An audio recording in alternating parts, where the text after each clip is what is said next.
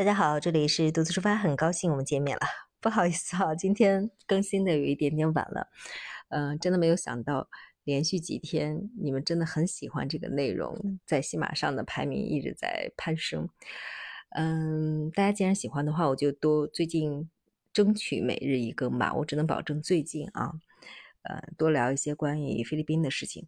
那因为今天因为时间的原因呢，我主要聊两个点吧。一个就是大家有一个有一位听众私信问到我去菲律宾那边留学大概的费用是多少？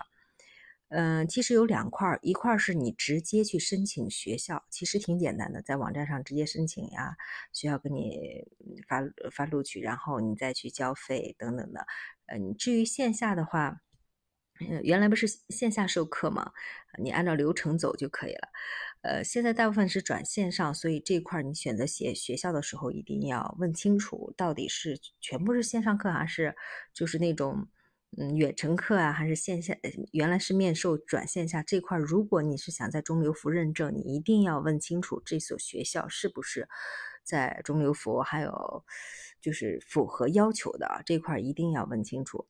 嗯，还有一个是什么呢？呀，对，价格，价格的话是差不多，嗯，正常普通的话是博博，因为我在那边报了一个博的一个工商，就三五万块钱，呃，它差不多这样的一个学校。但是你如果经过中介的话，你比如说国内的中介机构呀，他再给你配上一些辅导呀，辅导老师。帮你办理这些所有的手续，然后再配套的像有翻译跟上。你如果也英文不是很好，但是达到学校的基本上英文不是很好，他再有翻译，再有其他所有的杂项这些服务，再加上差不多菲律宾呢是十万出头那个样子。嗯，一些学校的话申请会便宜三五万，有的稍微贵一点，就是整学年下来整个。看你读几年，两年的、三年的还是几年的，差不多是这样费用，贵也就贵那么几万块钱，差就是这样。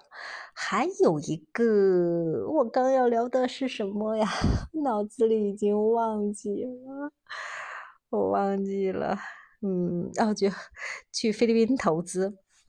还有位听众问：菲律宾跟泰国投资一不一样吗？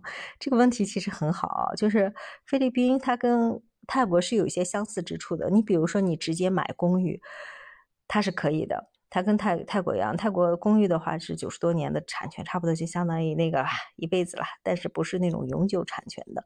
像买呃别墅呀或买土地，这个也是需要，嗯，咱们属于外国人嘛，他们需要跟当地人合作，就是说成立一家公司或者是怎样的其他的方式。去菲律宾，他们有的人是拿。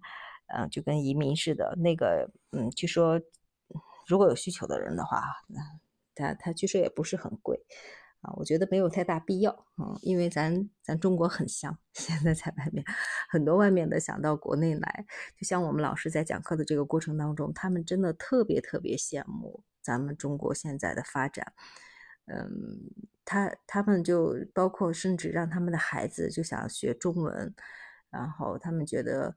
咱们咱们国家真的在世界上的这个位置，包括做的一些举措，甚至咱们国家的一些公司在国际上的一些这个地位，是他们非常非常羡慕的。嗯，甚至我们老师还问：“哎，你 我们获得中国身份难不难？”还开玩笑问我们说：“非常非常难。”所以啊，咱们。咱们这个，并且咱们中国人在那边投资的有很多，但是实话实说啊，在那边投资的话，有一些有一些口碑不是很好。你包括像东南亚的一些其他的什么越南啊、老挝呀、缅甸啊，然后菲律宾啊这些，大家都知道啊，就是类似于不太好的那一面，哎呀，会有一些影响。但是他们的当地的人对中国人其实是。呃，大部分是很喜欢的，就是说，就都觉得中国人很会做生意。就拿我们的教授来说，他都在他的他上来很多好几，因为我们不同的科的老师一上来就是问，哎，就都会觉得中国人是不是呃，就是那种传统呀，传统骨子里每家就是每个家族之间的这个呃做生意的。一些就跟做生意经一样，这样有独特的这个生意生意脉络，哈，所以经常也会聊到这些，还挺有意思的。总而言之，他们对我们这边是非常非常感兴趣的事情。啊，我怎么一聊聊聊散了？刚才不是聊房子呢吗？对，像马尼拉那些地方，他们的公寓有些呃，还比较价格稍微高一点，当然也就几十万一套，看平米数大小啊。像一些其他的一些城市，那个跟那里的价格差别就非常非常大了。那里的人是呃习惯性去租房子的，他们不怎么去买房子，便宜的有的十几万一套，二十多万一套。啊，然后四四五十万的都算是很好的了，差不多就是那样。他们都是习惯租房子，很多人在国咱国内的有在那边有投资的，往外租房子，租金并且还挺高。我一直我就不太理解他们拿那么高的租金，所以就是这个金融杠杆在他们那里，当地人很多人不太。不不太会用，不太不太接触，但是这个事情也不一定是坏事啊。人家的负债率就会也许低一点，但是那种月光族 挺多的，他们一有的那租金会挺，就一个月能拿到两三千块钱的工资的人都是，嗯，都挺辛苦的，就在当地，但是他们要花租金，有的甚至达到一千多块钱，他们再吃一吃，所以为什么攒不下钱？我我也没有闹明白，我之前问过，我说为什么你们不不去买房子？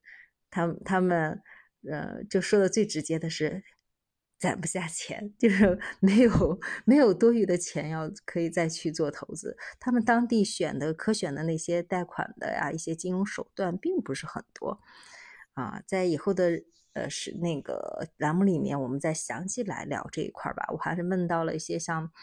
他们的开发商的一些情况呀，然后土地的情况呀，外国人买房的一些情况，他们的一些嗯，就是包括他们银行，他们银行跟咱这边还有还有一些不不一样，他们的税收、养老这些都关注了一些。如果大家感兴趣的话，可以留言，在以后的栏目当中，我慢慢跟大家来分享。好了，今天因为时间的关系，我们就分享到这里了，有点啰嗦了哈，还望包涵啊！再次谢谢大家对节目的喜爱。好了，我们明天再见。